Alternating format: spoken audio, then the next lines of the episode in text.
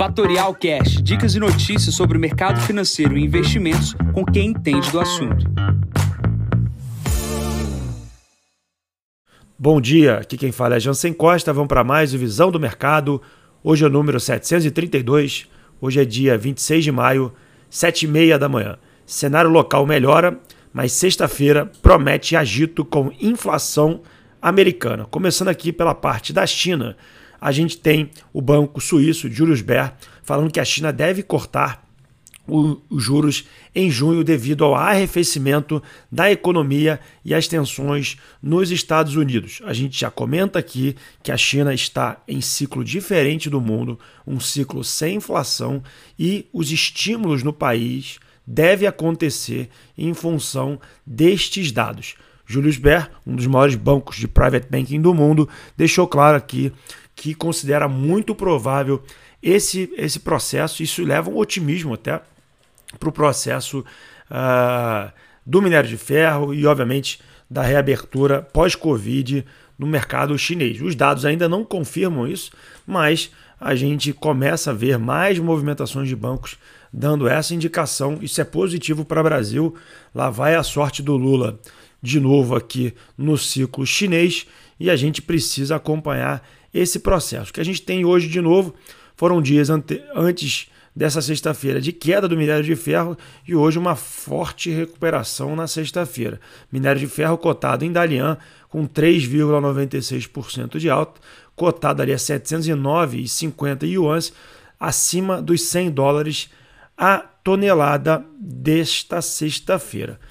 Diretamente para a Europa, saiu aqui as vendas do varejo uh, do Reino Unido se recuperaram em, em abril. Isso é positivo, mas leva uma pressão ainda maior para a elevação de juros no continente e, obviamente, no país, é, que leva a inflação a níveis recordes divulgados aí essa semana. Mais pressão na inflação, isso vai levar o carrego da moeda, ou seja, a, a, o lado positivo de estar comprado na moeda, dados juros, melhorando neste país. Diminui o spread entre a lira, perdão, o, o pounds e o, o euro e diminui também o, a diferença entre o pounds e o dólar. Então, o fortalecimento da moeda na Inglaterra. Tá? É, olhando aqui ainda para o exterior, pulando para os Estados Unidos, o grande destaque aqui nessa sexta-feira e também nas vésperas aí na segunda, que é feriado nos Estados Unidos, que é o dia do Memorial Day, a gente tem a situação da dívida e do teto da dívida americana, né? O, o Biden, junto com o principal é, republicano ali na Câmara, que é o Kim, é Kevin McCarthy, eles estão discutindo como que será o aumento do limite uh, do teto da dívida americana com só 31,5 trilhões por dois anos. É uma pequena bagatela, um pouco dinheiro que estão discutindo, mas o destaque será como que eles vão gastar esse dinheiro. Tá? Então, é, a gente está se aproximando ali do dia 1 de junho, né? Ah, o mercado conta com esse dia como o dia do possível calote.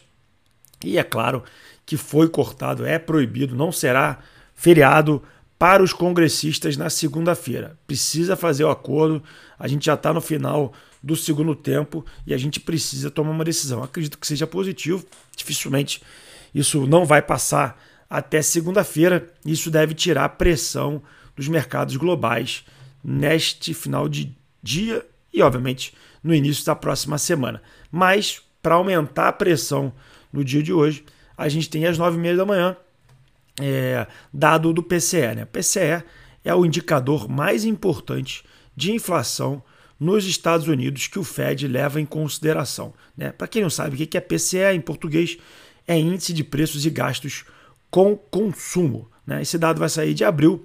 A expectativa do mercado é que o núcleo do PCE, que é o dado que a gente mais olha, suba 0,3 pontos percentuais na base mensal e 4,6 na base anual.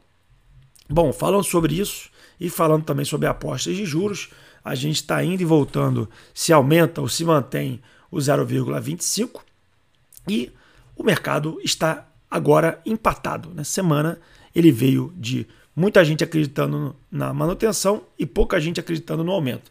E ontem fechamos na no empate, né? Ou seja, acreditamos metade que vai ter manutenção e metade que não vai haver manutenção, ou seja, será um aumento de 0,25. Bom, eu acho que isso vai ser definido hoje às 9h30 da manhã. Então, cuidado aí, operar dólar na abertura do dia será bastante complicado, será um dia de bastante volatilidade e a gente não pode deixar que a nossa sexta-feira fique à mercê do dólar. E falando mais sobre mercados, agora pulando sobre o Brasil, vamos começar aí da notícia boa, porque estou cansado de notícia ruim.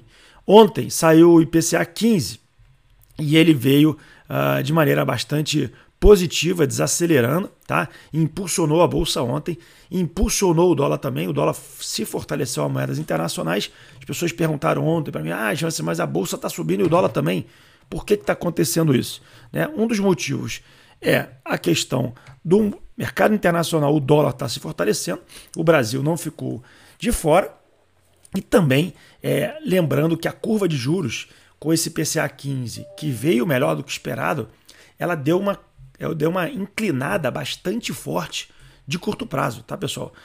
Os vértices mais curtos, aí, até 2025, 2027, 2026, ontem chegou a cair 15 pontos base. Então isso trouxe uh, o DI acumulado, né, a taxa de juros acumulada, até é, janeiro de 2026 é na casa de 10,97, tá? Já jogando a Selic ali, um corte bastante expressivo da Selic para o final de 2024 na casa de 9,75. Então a gente sairia de 10 e de 13,75 para 9,75 seriam 400 bases de corte. É muita coisa, mas isso daria um novo impulsionamento, um novo impulsionamento para a bolsa, para fundo imobiliário, para FIP e também para sua NTNB e para minha NTNB, a minha dívida, a minha debênture isenta, ela vai mudar de patamar, então aquele aquela posição que você tem marcada a curva aqui na XP vai andar e você vai ficar feliz. Bom, falando sobre fluxo e mostrando também um certo e mostrando mais otimismo, ontem a gente teve uma forte demanda dos títulos uh, de renda fixa do Brasil, as NTNFs, basicamente são as NTNs, Fs são as que funcionam muito semelhante aos bondes, é um papel de gringo, tá? Gringo comprando bastante esse papel no dia de ontem e também aumentando a posição vendido em taxa é, é, de juros, né? Na verdade, perdão, Ontem o gringo diminuiu a posição vendida em taxa de juros locais, né? É, diminuindo ali quase 500 mil contratos, mas a posição vendida é muito grande ainda. O mercado internacional apostando muito na queda de juros aqui no Brasil. O que a gente tem de ruim e pressiona negativamente, a gente precisa atender e se atentar para o fluxo Brasil, né?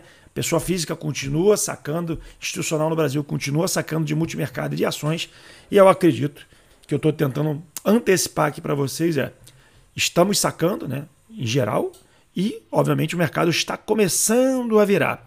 Então, quando as pessoas começarem a perguntar para você se é para comprar a bolsa, geralmente é o momento da hora que a gente vende. Então, pessoal, nesse momento que a curva de juros está acelerando, tudo está indo para frente e os juros ainda não começou a cair, a gente deve tirar a liquidez ali, se possível, do pós-fixado, alongar a curva de juros, né? alongar que significa trocar um IPCA curto para o IPCA longo, e aqueles que já estão posicionados vão ver a carteira andando mais do que o DI. Tá? Então, comprar pós-fixado hoje é só para aquele que é muito conservador aqui em juros. Então, fica a alocação aí de alongamento da curva. Quem tiver mais apetite, compra a bolsa. Quem tiver também apetite, pode comprar multimercado atrelado a juros e também pode comprar fundos de ações. Bom, esses são os principais destaques de hoje. Para a agenda, 9 e meia da manhã é o dia, é, é o dado mais importante do dia, que é o PCE. E após esse momento, eu só ficaria olhando ali próximo às 16 horas, que a gente tem uma entrevista do Haddad na Globo News. Último, última hora do dia pode ser agitado. Vamos ver o que, que Haddad vai falar. E sextou aqui no podcast nesta sexta-feira. Abertura dos mercados muito misto nos Estados Unidos, né? praticamente no 0 a 0. A Ásia fechou no campo positivo, mas muito pequena alta. Europa também quase no 0 a 0. e petróleo 0,18 de alta. Bitcoin cai 0,06, 26.458 dólares. Bom, eu fico por aqui, desejo a todos uma ótima sexta-feira. Encontro vocês na segunda para mais um podcast. Bom dia a todos, ótimos negócios. Tchau, tchau. E esse foi mais um Fatorial Cash. Para mais novidades e dicas sobre o mercado financeiro e investimentos, siga Fatorial no Instagram, @fatorialinvest. Para conteúdos exclusivos, entre no nosso Telegram, Fatorial News Informa. Para saber mais sobre a Fatorial, visite o nosso site fatorialinvest.com.br.